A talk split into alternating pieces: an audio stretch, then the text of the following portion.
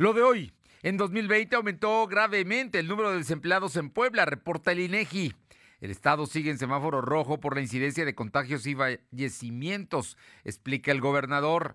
Empezó la vacunación en 71 comunidades mixtecas de Puebla. Vamos a ir esta tarde hasta allá para ver cómo va, cómo va la vacunación de los poblanos. Y para el 14 de febrero aumentaron las fiestas COVID en Puebla y Atlisco. Hubo clausuras esta tarde. Lo de hoy, mesa mesa de columnistas de poder y política. La temperatura ambiente en la zona metropolitana de la ciudad de Puebla es de 19 grados.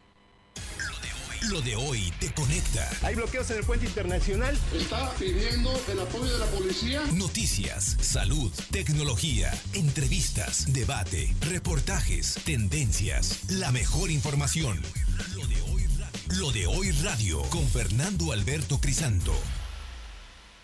¿Qué tal? ¿Cómo está? Muy buenas tardes. Es un gusto saludarle y bueno, hoy no empezamos con una nota muy agradable. Le comento que falleció la señora madre de la gobernadora Marta Erika Alonso por COVID. El tema es que hoy se supo que eh, la señora, este, el lunes falleció la señora Marta Hidalgo Villafañe, mamá de la ex gobernadora de Puebla. Así es que, pues un saludo a sus hijos, a su familia. Sin duda, ella descansaba siempre en Marta Erika, era muy, muy importante, era su eterna compañera y hoy pues otra vez están juntas. Fallece la mamá de la gobernadora Marta Erika Alonso y sin duda es, es una triste noticia. Vamos con información, pero antes el saludo y el agradecimiento a todos los amigos que nos sintonizan en ABC Radio en el 1280, aquí en la capital poblana. También en La Que Buena, en Ciudad Cerdán en el 93.5, en la Sierra Norte del Estado, en Radio Jicotepec 92.7 y también allá en la Sierra en el 570 y en el sur de la entidad poblana, en Izúcar de Matamoros en el 980. Así es que tenemos información para usted que se ha generado en las últimas horas. Y el día de hoy el INAGE, INEGI esta madrugada dio a conocer la encuesta nacional de ocupación y empleo de el 2020.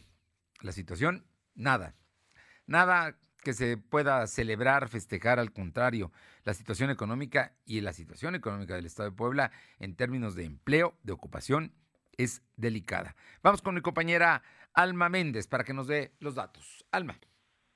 Gracias, Fernando. Muy buenas tardes a ti y a todo el auditorio de LODE. Pues como bien comentas, la encuesta nacional de ocupación y empleo del Instituto Nacional de Estadística y Geografía informa que la tasa de desocupación en Puebla aumentó un 3.6% entre el 2019 y el 2020. Además de que a pesar de que la en la entidad la tasa de informalidad aumentó el 1.8% y también hubo una disminución.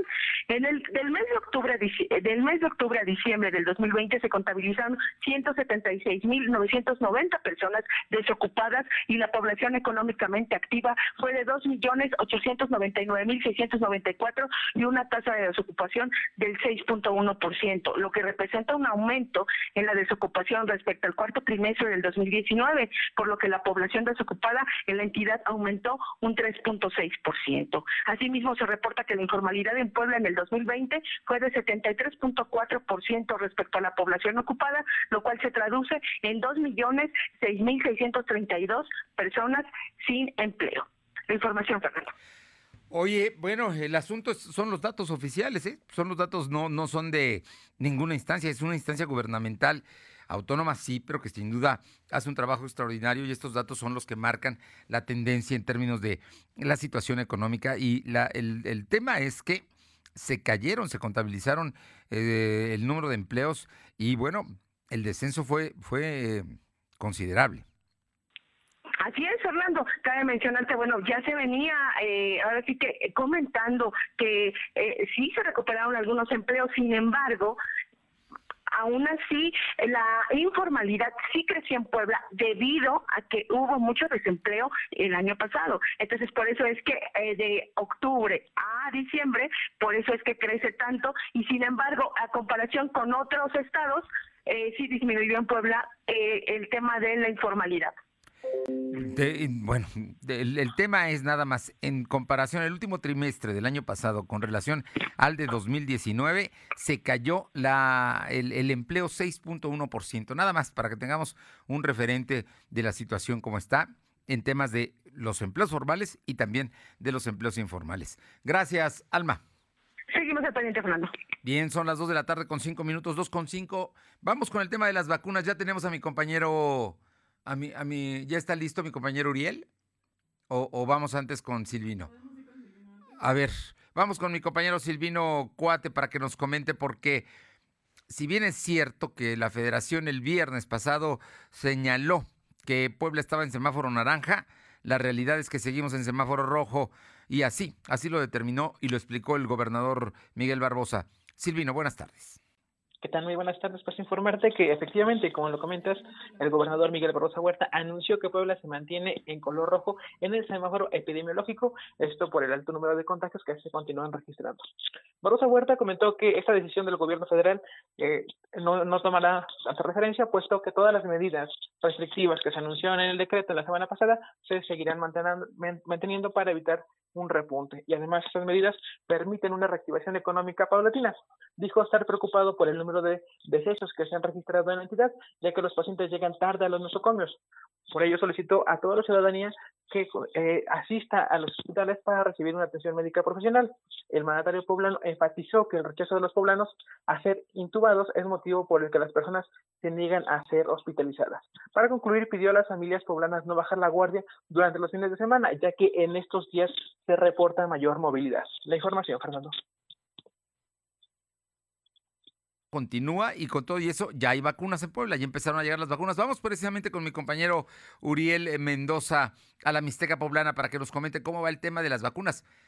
Ya llegaron a Puebla las vacunas, ya se están enviando, quizá ya hayan llegado, pero hasta donde entiendo todavía no, no ha empezado formalmente la vacunación en todas partes. Así que, eh, Uriel, muy buenas tardes.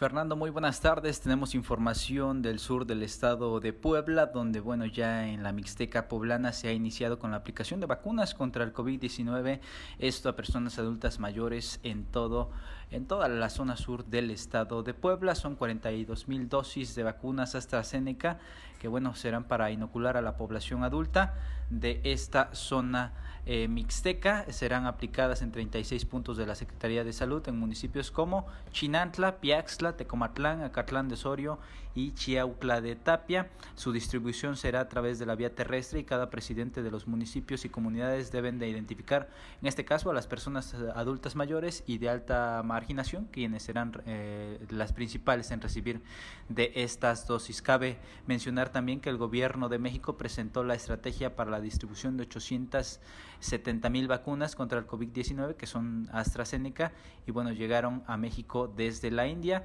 Todas estas pues serán aplicadas a nuestros adultos mayores aquí en la Mixteca poblana. Por cierto, agregarte que a lo largo de este día en el municipio de Chinantla se espera que lleguen las vacunas, ya lo ha informado así el alcalde Arturo Cruz, que bueno, ha mencionado que en las próximas horas pues estarán arribando estas dosis a este municipio con alto índice de migración.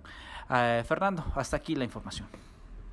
Gracias, gracias. Están esperándolo. Eh, hay un presidente municipal que dice que todavía no le llegan. Vamos a ver, quizá en este momento ya le estén llegando. Ojalá y así sea. Pero aquí eh, también se habló de las vacunas, ¿verdad, Uriel? ¿Hay algún dato que haya que agregar a lo que escuchamos? Digo, Silvino, de lo que escuchamos con mi compañero Uriel. Pues solamente comentarte que son 42.500 dosis las vacunas de AstraZeneca las que estarían llegando y el secretario de Salud también informó que serían mañana las de Pfizer las que estarían, estarían aplicando a la segunda dosis que sería para completar la inmunidad del 94%, Fernando. Bueno, estaremos muy pendientes. Oye, y en cuanto a los datos que se dieron a conocer de este fin de semana por parte de la Secretaría de Salud. Este fin de semana, la Secretaría de Salud registró 814 nuevos enfermos de coronavirus y 118 fallecidos. Actualmente hay 65.683 acumulados y 8.681 defunciones. En conferencia de prensa, el secretario de Salud informó que el viernes en la noche se contabilizaron 345 enfermos, el sábado 346, el domingo fueron 123. En relación a los decesos, el viernes se registraron 58, el sábado 27 y el domingo 37. El secretario explicó que actualmente hay 1.440 casos activos distribuidos en 79 municipios. Del total, 1.085 pacientes están hospitalizados, solo 151 requieren ventilación mecánica asistida. La información. Bueno, pues ahí está. El fin de semana, el fin de semana 814 durante tres días. Estamos por arriba de los 200 diarios en términos de, de el domingo fue el día menor, pero también estamos arriba de las 30 muertes diarias registradas por la autoridad sanitaria. Ojo, son las registradas porque se mueren en hospitales, ¿eh? muchos otros mueren en sus casas y esos no están en la estadística. Muchas gracias. Buenas tardes. Son las 2 de la tarde con 10 minutos, 2 con 10 minutos. Vámonos con mi compañera Aure Navarro para que nos comente, porque bueno, los partidos políticos están ya muy intensos. Aure, el día de hoy militantes de Acción Nacional ah, hablan de que en Amozoc no quieren que les imponga Genoveva Huerta a nadie. Por su parte, Genoveva Huerta encabeza una carta en la cual denostan a Eduardo Rivera, a sus propios compañeros. Muy revueltas las aguas del PAN. Te escuchamos, Aure. Pues efectivamente, Fernando Auditorio les comenta que militantes de Acción Nacional en Amozoc consideran como una burla la conducta de la líder estatal de este partido, Genoveva Huerta, quien busca imponer a candidatos y planillas de estos en municipios del interior del estado, pero principalmente en Puebla Capital. En voz del militante panista Raúl Galicia Luna reclamó que el sentir de los panistas es otro, toda vez que ellos pagaron por la realización de encuestas y estas dan otros resultados ajenos a la intención que busca imponer Huerta Villegas advirtieron que los panistas de Amozoc no están dispuestos a permitir las imposiciones, sobre todo porque se trata de personajes que nunca han vivido en la cabecera municipal o juntas auxiliares de Amozoc y aún así se insiste en que estos pues, sean las nuevas autoridades de ese municipio. Descalificaron que al igual que en esta demarcación, pues el PAN estatal sigue interesado en imponer candidatos en otras demarcaciones como Tepeaca, San Andrés, San Pedro Cholula, pero sobre todo en Puebla capital, donde bueno, como bien lo decía Fernando, pues igual se amaneció con ese esa situación donde panistas pues han enviado una carta en este caso al líder nacional Marco Cortés para que intervenga pues en el tema de Eduardo Rivera de Eduardo Rivera como el aspirante principal bueno para la candidatura de Puebla Capital. Sí, bueno, por lo pronto son 47, hasta donde entiendo, son 47 panistas los que firman, muchos de ellos morenovallistas, eh, que bueno, nunca lograron destacar más allá de lo que su jefe les encomendó. Y por otra parte, eh, pues son más de 3.000 panistas registrados en el municipio de Puebla, así es que vamos a ver a quién le hace caso Marco Cortés, ¿no? En torno a esto. Y lo de Amozoc sí es delicado porque dices que quieren mandar a alguien. Este, no sé, no sé, tú sabes quién trasciende, quién quiere mandar Genoveva Huerta como candidato de eh, Amozoc. No, Fernando, no se revela el nombre, sin embargo, pues ellos mencionan que eh, se ha dado a conocer entre la militancia que son personas que no coinciden con la ideología panista y mucho menos porque ni siquiera son ciudadanos o habitantes de ese municipio, es decir, son impuestos y pues ellos vienen incluso de otras demarcaciones. Mira, por cierto, y hablando de, la zona de Amozoc, con la piel del rostro carcomida por la fauna de la zona, localizaron el cuerpo sin vida de una persona en una barranca de la colonia Lomas de Flor del Bosque. Flor del Bosque pertenece precisamente a Amozoc. Muchas gracias, Aure. Gracias, buenas tardes. Son las 2 de la tarde con 13 minutos. Vamos rápidamente con mi compañero Silvino Cuate porque hoy hubo declaraciones de la presidenta municipal. Te escuchamos, Silvino. Comentarte que la presidenta municipal Claudia Rivera Banco, acompañada de regidoras, secretarias del gobierno municipal, hicieron un llamado a los actores políticos, medios de comunicación y a la sociedad en general a evitar la violencia política de género. Pidieron que los funcionarios que tienen un cargo público dejen de humillar, denigrar y vejar a las mujeres que ocupan cargos en el ayuntamiento. Solicitaron dejar de lado las mentiras y calumnias, subrayando que las mujeres que trabajan en los diferentes órdenes de gobierno son las que corren mayor riesgo de ser atacadas cuando expresan una posición sobre un tema. La alcaldesa Rivera aseguró que no va a imponer ninguna denuncia por las amenazas, sin embargo no tolerará que con el pretexto del proceso electoral se mienta, difame o descalifique a sus compañeras. de Rivera dijo que se debe poner un alto a la violencia que sufren las mujeres, además de ser evidenciada para que no se cometan este tipo de prácticas. En otro tema, el secretario de Protección Civil, Gustavo Arias Salvatori, dio a conocer que este 14 de febrero la dependencia de su cargo detectó restaurantes que estaban funcionando pese al decreto.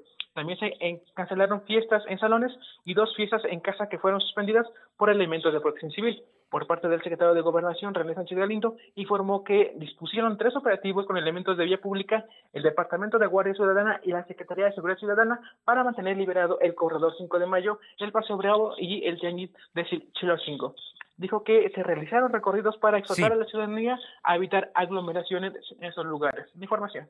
Muchas gracias, Silvino. Son las 2 con 15, 2 y cuarto. Regresamos con la mesa de los columnistas. Lo de hoy estar bien informado. No te desconectes. En breve regresamos. Regresamos.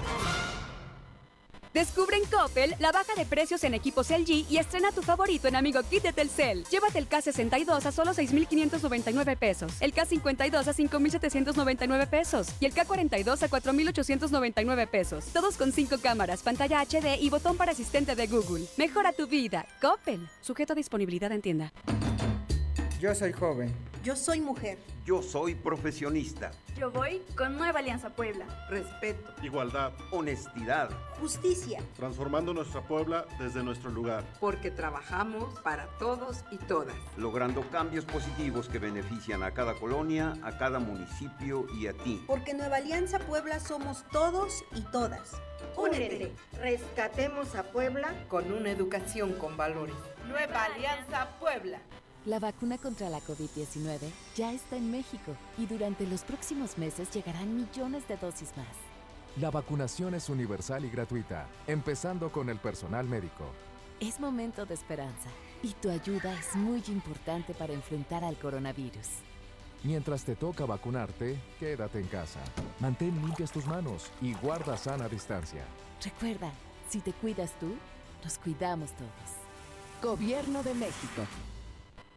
Lo de hoy es estar bien informado. Estamos de vuelta con Fernando Alberto Crisanto.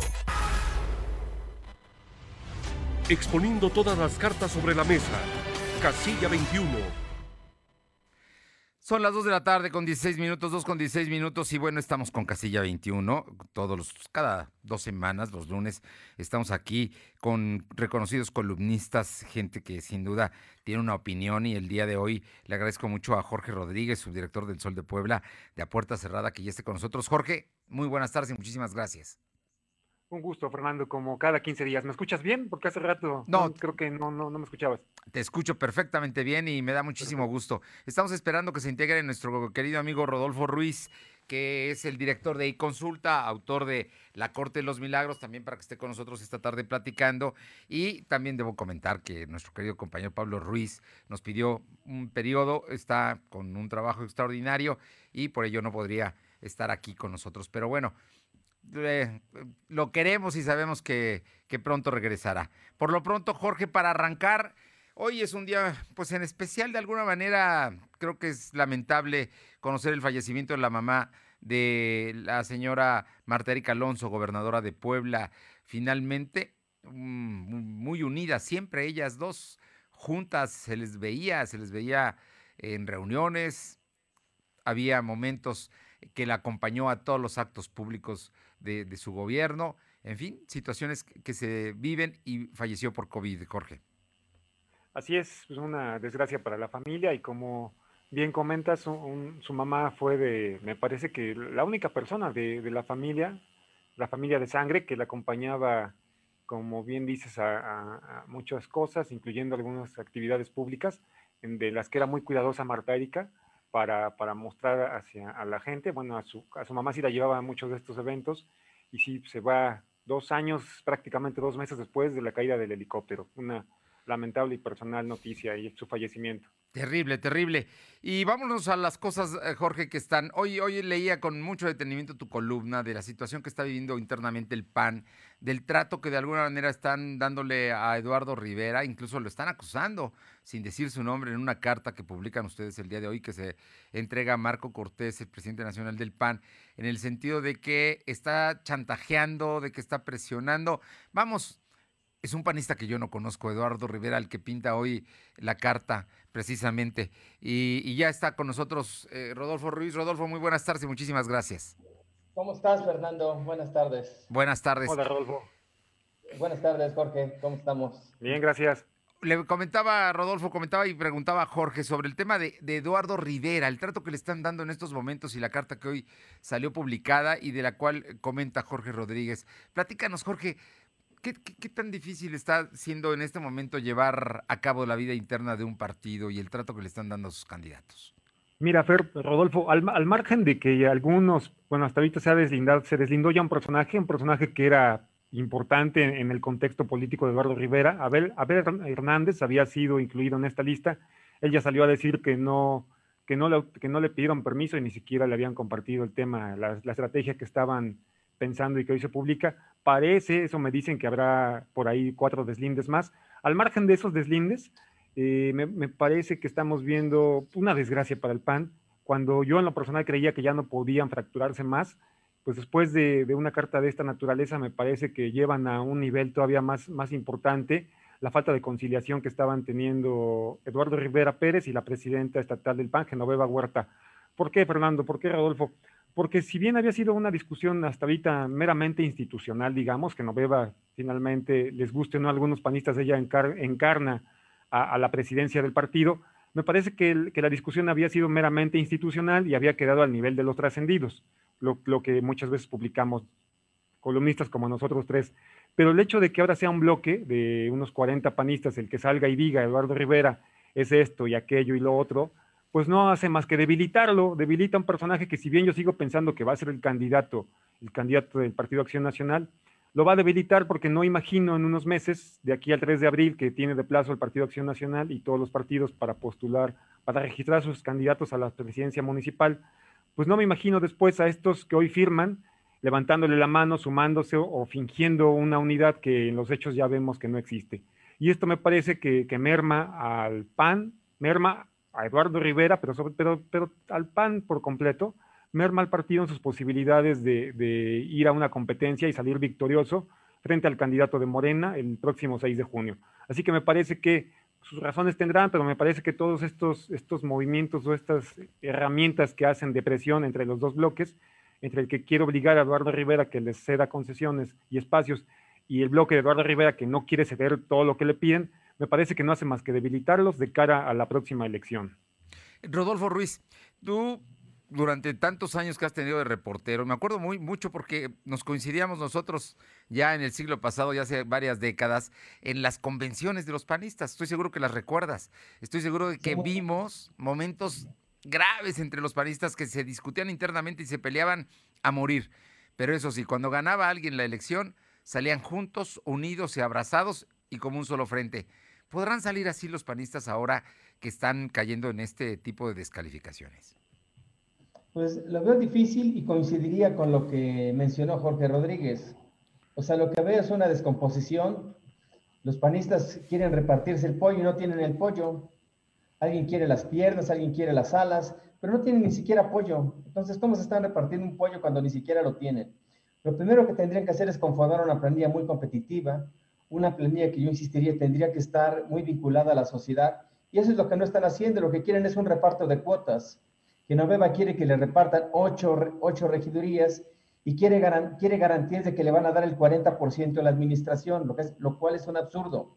Por eso insisto, quieren, se están repartiendo el pollo cuando ni siquiera hay pollo. Lo que el PAN tendría que hacer es este, construir una, una, planilla competitiva y a partir de esa planilla competitiva ganar la, la, la elección. Uh -huh. ¿Sigo o ya se cortó? No, no estamos, estamos al aire, te estamos escuchando. Sí, entonces insistiría lo que tendrían que es hacer una planilla competitiva, ganar la elección y ya después pensar en repartirse los cargos del ayuntamiento. Y creo que Eduardo también está haciendo, eh, pues creo que no ha sabido llevar bien esa negociación, creo que ha cedido demasiado a las presiones y simplemente si el PAN no lo quiere como candidato, pues tendría que valorar la posibilidad pues, de no participar en este proceso.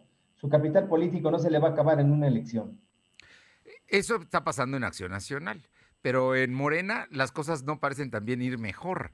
El día de ayer hubo un llamado a la unidad donde hubo eh, precandidatos que no asistieron y también se dieron las descalificaciones. ¿Cómo ves esta parte, esta parte de, Morena, de, de, este partido que, bueno, es la primera vez que va a un segundo periodo eh, en Puebla, Rodolfo? Pues mira, yo creo que lo que vimos ayer, esta reunión de ocho de los once aspirantes, es una respuesta al, al desayuno del jueves pasado. El jueves pasado se reunieron a desayunar Gabriel Diestro y el operador político del gobernador, Érico Toñeto. Entonces, esta reunión de 8 de 11 aspirantes, eh, convocada por el presidente del Consejo Estatal de Morena, pues parece ser la respuesta a esa unidad y parece también enviar un mensaje de que, pues, eh, están construyendo una unidad, pero el factor de no unidad, o el factor de división, con eh, creo que es el mensaje que manden, pareciera ser diestro. Oye, en Morena tampoco, digamos, este, están siendo fáciles las cosas y lo que estamos viendo es una polarización, una polarización que ya se anticipaba entre dos grupos, el grupo de el diputado Gabriel Biestro y el grupo de la presidenta municipal Claudia Rivera Vivanco. Y lo que podría llegar a suceder es que en este conflicto, en esta polarización, podría salir un tercero en discordia. Y este tercero en discordia no me extrañaría para nada que fuera José Luis Sánchez Sola, el, el, el Chelis, toda vez que un grupo importante del, del, propio Consejo, el enlace del Comité Ejecutivo Nacional, pues lo vienen impulsando.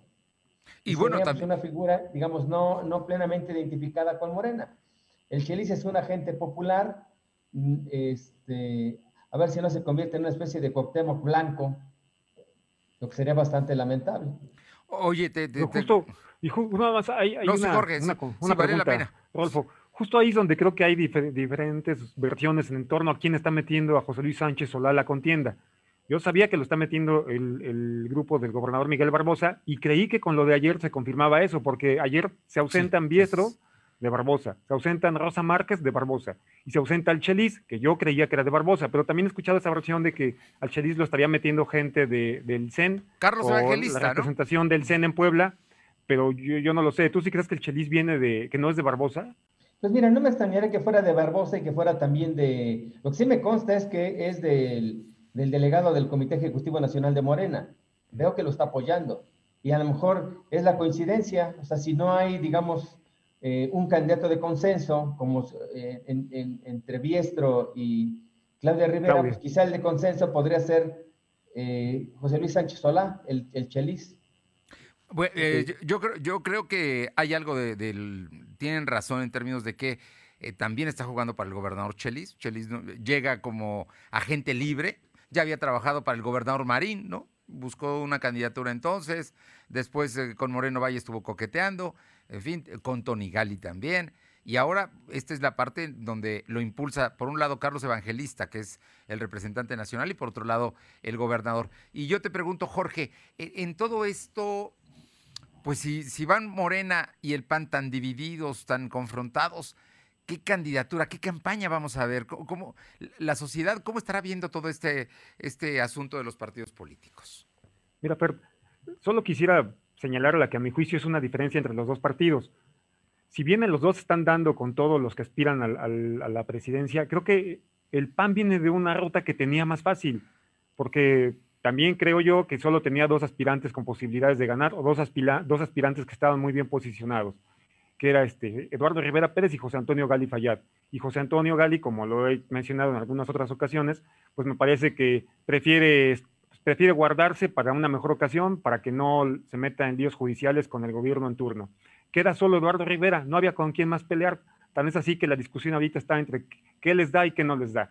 En el tema de Morena me parece que los veo prácticamente al mismo nivel, o sea, en un nivel muy bajo a todos, con el, con el punto adicional de que Claudia Rivera creo también trae fuertes negativos. Creo que por ahí estaría la ligera desventaja de Claudia Rivera junto a Gabriel Biestro. Y sobre qué opina la sociedad, no, no, no estoy seguro que la sociedad ahorita ya se esté eh, muy metida en el tema electoral y se esté dando cuenta de las pugnas internas que hay en ambos, en los dos principales partidos para hacerse de la candidatura. Y los que lo están observando y lo están viendo, pues no están concluyendo otra cosa que, que, que lo que podemos hacer muchos de nosotros, diciendo que es lo mismo, sea el partido que sea, finalmente es la lucha por el poder y sin importar el color de la camiseta y, el, y las siglas del partido político, pues se pelean entre ellos y, sobreponen los intereses particulares a los intereses colectivos. Bueno, ahora. Así es lo que creo que está pasando. Este es el caso de Puebla, pero seguramente en muchos otros municipios del interior del estado y en muchos otros distritos también en las candidaturas a diputados se debe estar dando este jaloneo, Rodolfo. Sí, y digamos, evidentemente. Lo que más se ve pues, es, digamos, la capital. ¿Por qué? Por la importancia que tiene.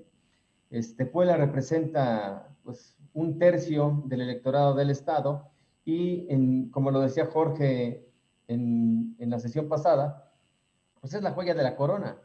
Entonces, ganar la presidencia municipal de Puebla, pues te pone en la antesala de la gubernatura y por eso es como la más vistosa, pero Esto mismo está ocurriendo en otros municipios, en San Andrés, en San Pedro Cholula, en Amozoc, en muchos municipios, donde la pugna es los presidentes municipales, muchos de Morena. Hay que recordar que Morena en las elecciones de hace tres años ganó las principales ciudades, por lo menos las de la zona metropolitana, y muchos de estos presidentes o presidentes municipales lo que buscan es reelegirse. Y pues no todos tienen buenos números. Según distintas encuestas, eh, pues pocos de ellos eh, son bien aceptados para una reelección. Quizá la única excepción, la que más o menos sale bien librada, es la presidenta municipal de San Andrés Cholula, Karina Pérez Popoca. De ahí en fuera, el resto de los presidentes municipales de la zona metropolitana, pues tienen muy malos números para reelegirse. Y, Jorge, en, este sentido, los reflejos que tienes, ¿los otros partidos harán juego o se van a sumar a las alianzas? Eh, vamos, ¿cómo vamos a ver esta campaña? ¿no? Que ya, ya se están perfilando ahorita en las internas estas divisiones, pero más adelante me imagino que eh, pues van a polarizar ¿no? La, alianza del PAN PRI PRD y por el otro lado la de Morena Partido del Trabajo. Bueno, primero creíamos que iba a haber, hace meses creíamos que iba a haber una alianza, en el caso de Morena, que iba a acabar aliado, eh, originalmente creíamos que iba a llevar a MC, al, muy al principio MC dijo que no, que iba a competir de manera individual, creíamos que iba a ir el verde y creíamos que iba a ir el PT, al final solo salía con el PT, y también ahí hay versiones encontradas de que finalmente el verde no se le unió por, porque el, el verde está jugando para el gobernador Barbosa y hay discrepancias precisamente a partir de, esta, de estas dificultades que el gobernador está encontrando para tomar las decisiones en Morena, pues, pues, acuerda con el verde ahí que vaya de manera independiente, pero que en algunos municipios y distritos va a acabar jugando en beneficio de Morena, habrá que verlo. Y en el tema del PRI, PAN y el PRD, pues ya vimos a un PAN que justo derivado de estos jaloneos con Eduardo Rivera, pues aniquila la posibilidad legal de, llevar una coalición electoral, pero siguen pensando en, candidaturas comunes en algunos casos, como el de Puebla y tienen de plazo hasta el 3 de abril, el mismo plazo que tienen para registrar candidatos, para llevar sus candidaturas comunes. Entonces yo no descarto que PRI, PAN y PRD, en el caso de Puebla, como ya lo hicieron en diputaciones y en algunos otros municipios, acaben aliándose. Los pequeños, pues de los pequeños no sé mucho, Fer, no sé qué, no sé qué vayan a hacer. En los procesos electorales anteriores los vimos efectivamente que servían a los intereses de, por ejemplo, de, de Rafael Moreno Valle, que supo utilizarlos muy bien para beneficiar a sus candidatos Incluso vimos cómo, cómo movía el tablero dependiendo de las circunstancias de cada, de cada región y, en función de eso acababan trabajando para el personaje, a veces ni siquiera para el PAN, sino para el personaje que Moreno Valle quería que ganara la elección. Y, seguramente en estas yo creo que vía quizá Eric Cotoñeto Carmona, que es el operador de, electoral del gobernador Barbosa, aunque algunos dicen que le damos mucho crédito para lo que en realidad es capaz de hacer, pero yo imagino que él está sentándose y sé que está sentándose con dirigentes de los mini partidos y de los partidos nuevos para ver de qué manera ayudan en el Congreso o en algunos ayuntamientos al poder en turno. Bueno, estaremos ahí. Vamos a hacer una breve pausa, es un asunto de dos minutos, pero yo siembro una, una pregunta, porque ya hoy llegaron las vacunas, van a empezar en la Mixteca, concretamente en la zona de Acatlán de Osorio, así lo anunció ayer el presidente López Obrador en Oaxaca. Y, vamos a ver, ¿no? Hasta dónde se le da eh, uso electoral y político a las vacunas. Seguramente ustedes tienen una opinión importante al respecto. Hacemos una pausa, regresamos. Estar bien informado. No te desconectes. En breve regresamos. Regresamos. Celebra el Día del Amor y la Amistad con el mejor detalle para acompañar tu te quiero. Encuentra en Coppel fragancias para dama desde 269 pesos de contado y para caballero desde 199 pesos de contado. Y la mayor variedad en joyería y relojería para que tu regalo sea tan especial como tu te quiero. Mejora tu vida. Coppel. Vigencia el 28 de febrero. En 2018 ofrecimos transformar la basura en energía, permiso laboral para asistir a reuniones escolares, impartir educación contra el bullying y que las empresas permitan el trabajo en casa. Todas estas propuestas ya son ley. En el Partido Verde estamos trabajando en nuevas propuestas para superar la crisis económica y de salud, para detener la violencia contra las mujeres y para vivir con más seguridad. Juntos podemos cambiar nuestra realidad. Partido Verde. Vamos a estudiar, a prepararnos y esforzarnos todos los días. No desperdiciaremos lo que tenemos, cuidaremos el medio ambiente. Seremos respetuosos con nosotros mismos, con nuestros semejantes y nuestra gran nación. El Parlamento es de las niñas y los niños. Las propuestas son para todas y todos. El Parlamento Infantil es una de las iniciativas del INE para fomentar la participación de todas y todos. Conoce nuestras propuestas en INE.mx. INE. Lo de hoy es estar bien informado. Estamos de vuelta con Fernando Alberto Crisanto. Regresamos a casilla 21. 21. Estamos aquí platicando con Jorge Rodríguez, director de Puertas Cerradas, subdirector del Sol de Puebla, y Rodolfo Ruiz, director de iConsulta, periódico digital y de la Corte de los Milagros. Rodolfo, ¿cómo ves el tema de las vacunas que ya están empezando a llegar aquí a la sur del estado? Pues qué bueno que lleguen al, digamos, donde más se necesita. A mí la estrategia del presidente López Obrador no me gusta, pues. Yo más bien creo que más que empezar por las zonas rurales, por las zonas más apartadas, tuvieron que empezar por las zonas de mayor concentración urbana, pues.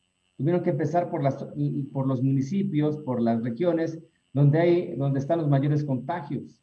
Pero bueno, es, es, es una estrategia del presidente López Obrador, ojalá le funcione, y qué bueno que estén llegando las vacunas.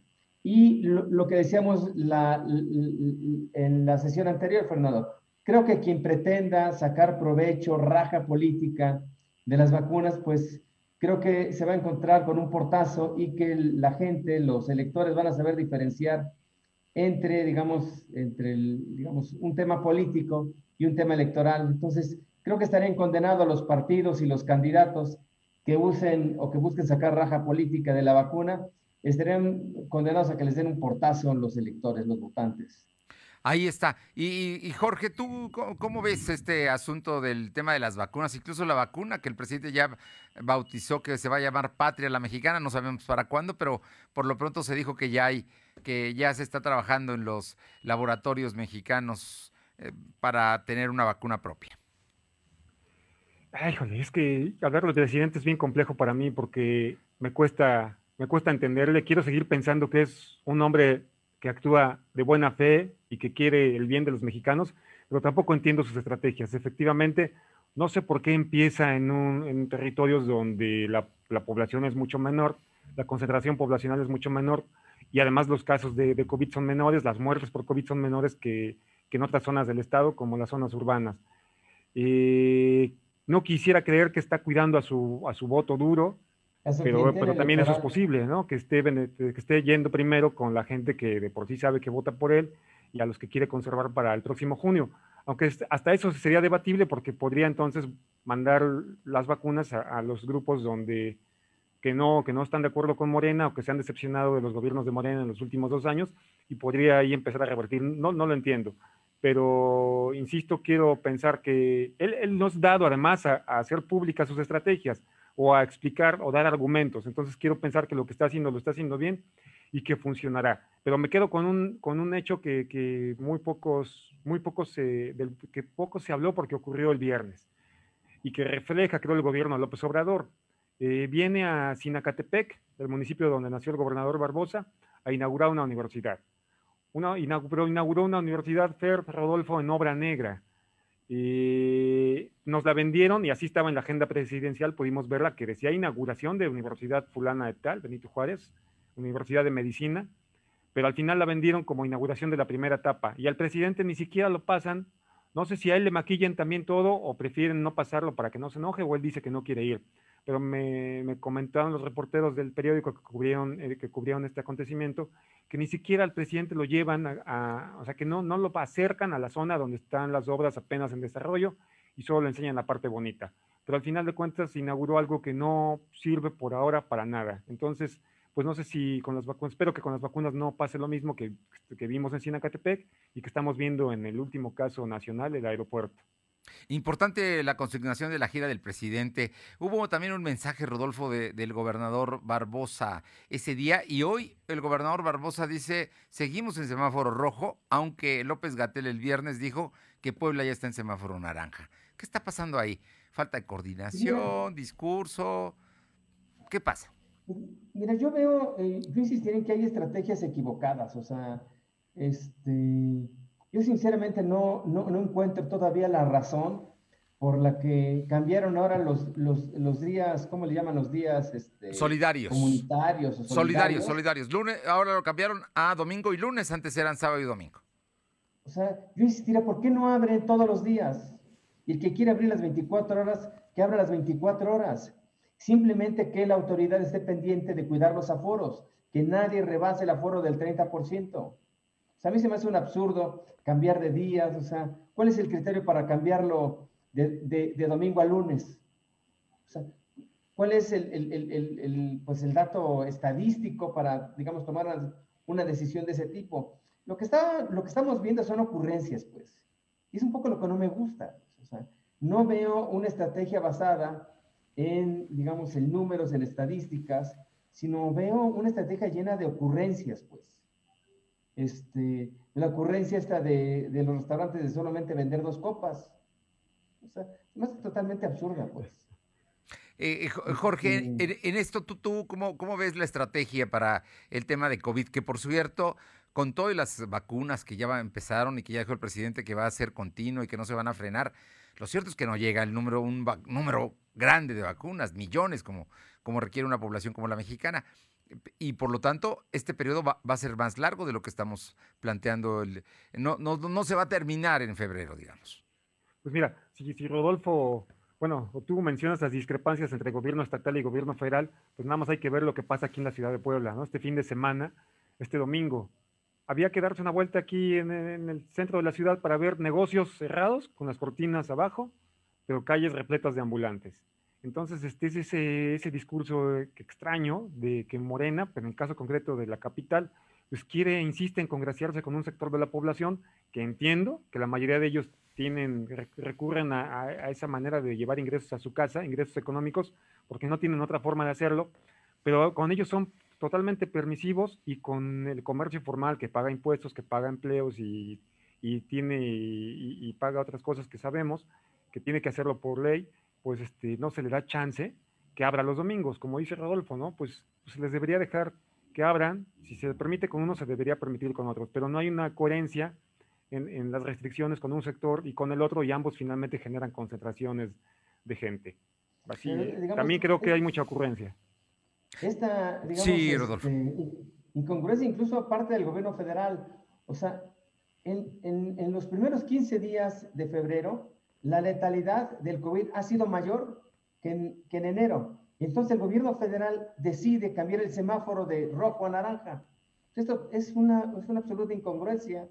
Si, si el número de, de, de, víctimas mortales del COVID aumentó en las últimas dos semanas, pues el semáforo tendría que estar en rojo y no cambiar la naranja. Por eso te insisto, es totalmente discrecional, caprichoso, el, digamos, el manejo del semáforo y el manejo de las estrategias o de las acciones, tanto del gobierno federal como del gobierno del estado y del ayuntamiento para combatir el COVID. Bien, yo eh, quisiera terminar, no quisiera despedirnos que esta tarde sin platicar de un asunto que parece que va a ser muy importante porque va a ser un tema que se va a utilizar en las campañas, que son la lucha contra la corrupción. Hoy acaban de decir el secretario de Gobernación Estatal que se está investigando al eh, diputado Carlos Morales eh, y, que hay más investigaciones vivas en contra por casos de corrupción y ya el gobernador Barbosa así lo ha dicho. Ha mencionado mucho a los morenovallistas como la gente que están investigando. Pero ahora resulta que la gente de Mario Marín, cuyos expedientes eh, dejó Moreno Valle son los que están utilizando. Caso concreto, Valentín Meneses. ¿Qué, ¿Irán también contra marinistas? ¿Ustedes creen que esto vaya a suceder o, esta estrategia, yo creo que política, sin duda, electoral, más allá de la lucha contra la corrupción, también se vaya a dar en los siguientes días? ¿Voy? Sí, por favor. sí, Jorge.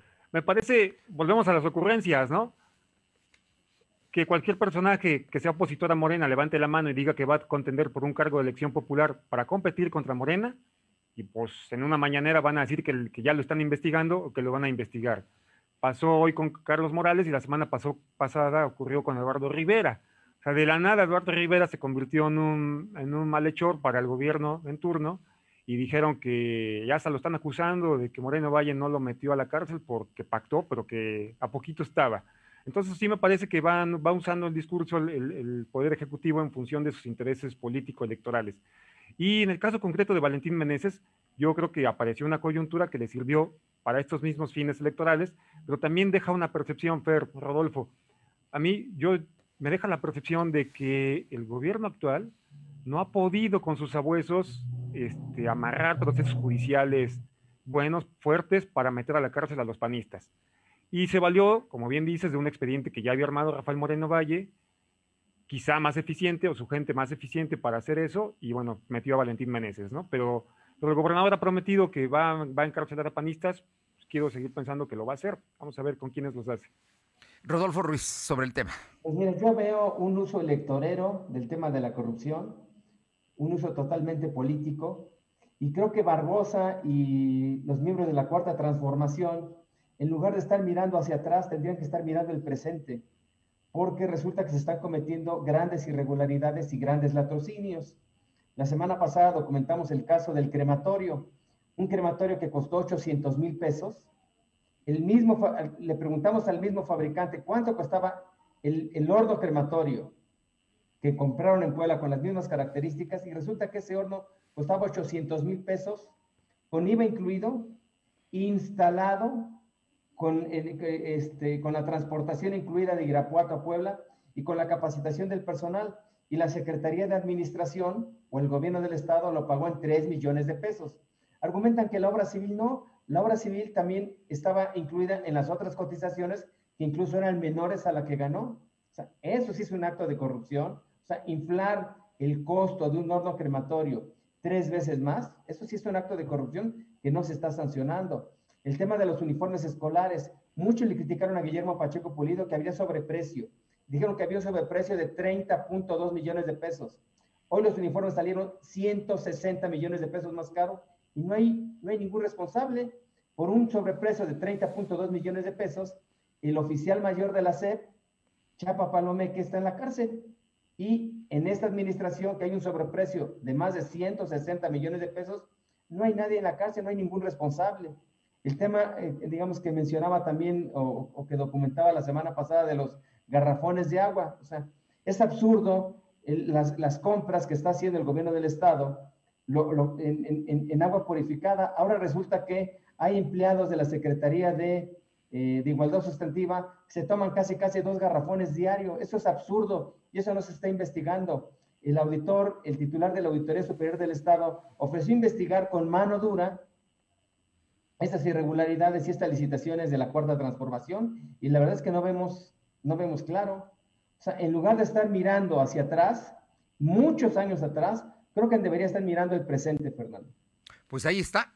Y bueno, entiendo y lo he leído, los, las investigaciones de, de tu equipo de consulta sobre estos casos muy concretos que no necesariamente han tenido respuesta, ¿no? Que es, el otro asunto. Pues yo no sé si... documentados, o sea, por eso los documentaron, pero no respondieron. Hemos publicado facturas, testimonios y no hay una acción concreta de la autoridad. Bien, Jorge, algo más. No, pues tendríamos que esperar que para que alguien, digo, de una vez le voy a contestar a Rodolfo lo que él ya sabe porque lo ha visto más tiempo que yo. Tenemos que esperar que llegue un gobierno de un partido político distinto al de Morena o, un político que pertenezca realmente a otro, a otro grupo interno del que actualmente detenta el poder, para que algún día quizá se indague en esos casos y se sancione a algún responsable si es que los hay, que seguramente los hay. los verdugos de hoy serán las reces del mañana, como dice el Dice, ¿no? El refrán popular, ¿no? Precisamente, el carnicero de hoy. Es lo que dice. Pues muchísimas gracias como siempre por estar aquí y nos encontramos en dos lunes más. Gracias. Hasta luego, Fernando. Muchas gracias. Gracias, Jorge Rodríguez, de Sol de Puebla, Rodolfo Ruiz de iConsulta. Muchísimas gracias. Muy buenas tardes. Regresamos, una pausa, regresamos a la parte final del programa. Lo de hoy es estar bien informado. No te desconectes. En breve regresamos. Regresamos. Descubre en Coppel la baja de precios en equipos LG y estrena tu favorito en Amigo Kit de Telcel. Llévate el K62 a solo 6,599 pesos, el K52 a 5,799 pesos y el K42 a 4,899 pesos. Todos con 5 cámaras, pantalla HD y botón para asistente de Google. Mejora tu vida. Coppel. Sujeto a disponibilidad en tienda. Lo de hoy radio con Fernando Alberto Crisanto. La información y tendencias que debes conocer.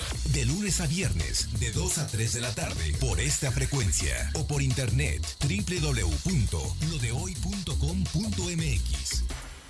En la Fiscalía General del Estado de Puebla contamos con la Fiscalía Especializada en Investigación de Delitos Electorales. Nuestra labor es investigar delitos electorales como ejercer presión, violencia o amenazas para votar por un candidato o candidata, la compra de votos, la suspensión o el uso de programas sociales y servicios públicos con fines electorales, entre otros. Para orientación y denuncias llámanos al 800-337-2337. La Fiscalía Especializada en Investigación de Delitos Electorales protege tu voto.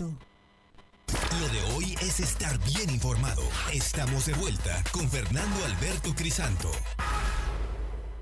Bien, regresamos con mi compañera Luz María Sayas. Vamos hasta Chalchicomula, tenemos información. Te escuchamos, Luzma.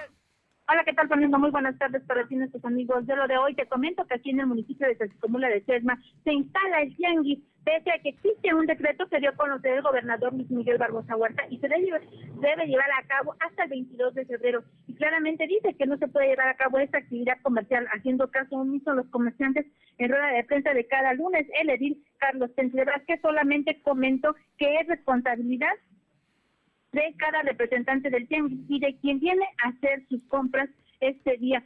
Lamentable esta situación, estas son parte de las actividades que se llevan a cabo acá en Certicomula de Sesma. Se instala el tianguis en este lugar. Tratamos nosotros de buscar a algún eh, representante. No, no tuvimos la suerte, pero bueno, es lo que está pasando acá en el municipio, Fernando. están instalados, ¿no? Y, y, se supone que no, que no está prohibido este tema. Gracias, Luz María. Muy buenas tardes. Buenas tardes. Vamos a San Martín Texmelucan con Carolina Galindo, concretamente a Huejotzingo. Eh, cuéntanos, eh, Caro, buenas tardes.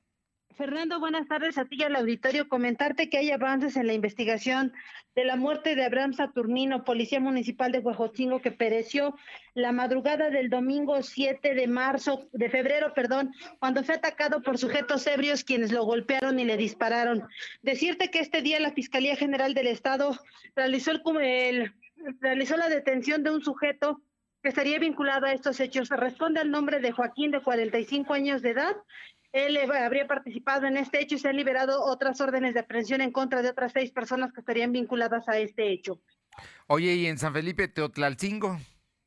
En San Felipe Teotlalcingo, pues la situación estuvo a punto de terminar en un zafarrancho luego de que integrantes de la Comisión del Agua intentaran realizar la conexión de agua a un rancho que se encuentra en este municipio. Sin embargo, los vecinos se opusieron a esta acción que consideraron ilegal porque resulta ser que el rancho no realiza aportaciones al municipio y dejaron en claro que debe de contar con su propio pozo como lo hacen el resto de las propiedades privadas que se encuentran allá en Teotlalcingo. Por eso, pero el, el pozo de es de la comunidad o es del rancho? No, querían que el rancho se quería conectar a la red de agua potable del municipio. Ah, se quería conectar. Se quería conectar y no, no se lo permitieron porque dicen que los ranchos deben de tramitar un permiso para la creación de su pozo. Mira, eh, y se calentaron los ánimos, llegaron a punto de estar a los golpes. Muchas gracias. Gracias. Y le comento que, bueno, pues hubo un apagón que afectó a más de 7 millones de usuarios. La Comisión Federal de Electricidad restableció el 65% de la energía en seis estados del norte del país. Esto ocurrió porque por el frío está, está sucediendo que no hay capacidad de la comisión para dar el servicio. Paola Roche en Atlisco, te escuchamos, Paola, sobre las fiestas COVID de este fin de semana.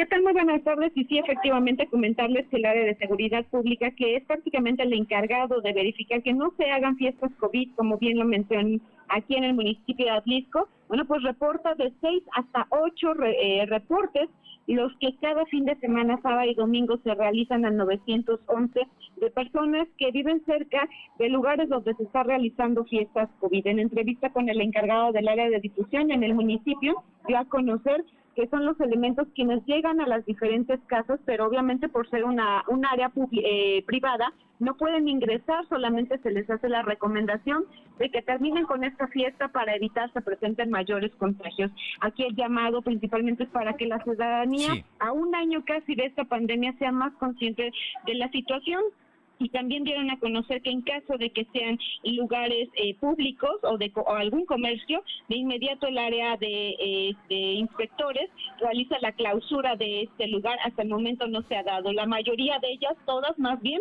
son en eh, casas en algunos ranchos, en algunos lugares donde eh, pues prácticamente es privado y la seguridad solamente hace su trabajo haciendo la recomendación de que terminen con esta fiesta. Bueno, pues ahí está, fiestas COVID allá en Atlisco. Muchas gracias. Buenas tardes. Vámonos con mi compañero Silvino, vamos con Aure, Aure Navarro para que nos cuente por qué ayer eh, el diputado Gabriel Biestro no acudió a la mesa de unidad a la que convocó el Consejo Estatal. Te escuchamos, Aure. Efectivamente, el aspirante a la alcaldía de Puebla por Morena, Gabriel Biestro Medinilla, confirmó que no acudió a la reunión de unidad realizada este domingo porque no fue formalmente convocado. Además de que ese encuentro, dijo, solo se realizó entre amigos. Citó que desconoce si José Luis Sánchez Solá, conocido como Chelis o Rosa Márquez, pero no, no invitados como él, por lo que desestimó la forma en que Claudia Rivera, María del Socorro Quesada Tiempo, Alejandro Carvajal, Jorge Morales Alducin, Abraham Quiroz y Armando Echeverry, pues se tomaron solo la foto para salir en los medios.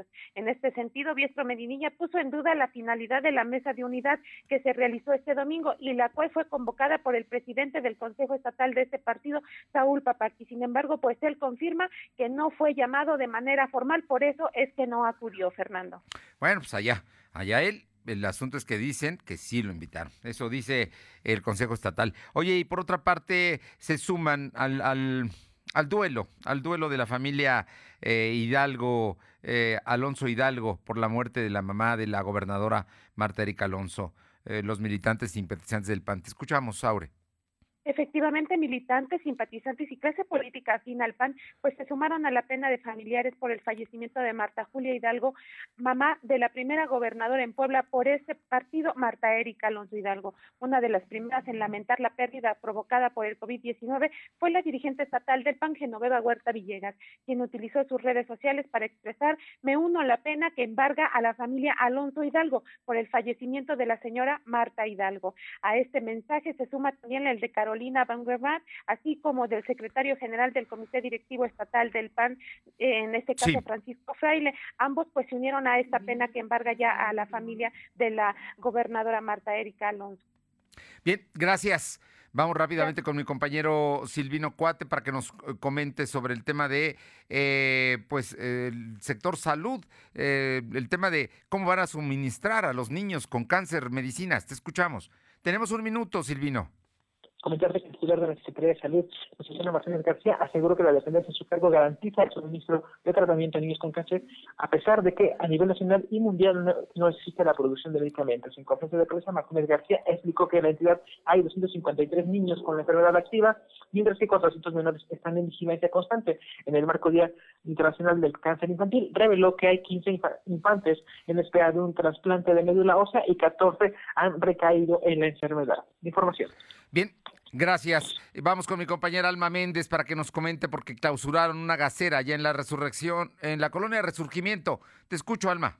Así es, Fernando. La mañana de este lunes, Gobernación Municipal de Puebla clausuró una gasera ubicada en la 12 Oriente y 28 Norte de la colonia Resurgimiento, debido a que era un peligro para los vecinos de la zona. Estos pidieron a las autoridades a intervenir para una posible clausura, debido a que su instalación ponía en peligro a los vecinos de la zona, ya que es un lugar poblado y había cuatro escuelas a su alrededor, por lo que, por lo que este día Gobernación acudió al lugar para colocar los sellos de clausura y así revisar los permisos de funcionamiento. La información, Fernando. Oye, nada más rápido, dime, en la UPAEP está dando, en dónde están dando la ceniza para que se aplique el próximo miércoles?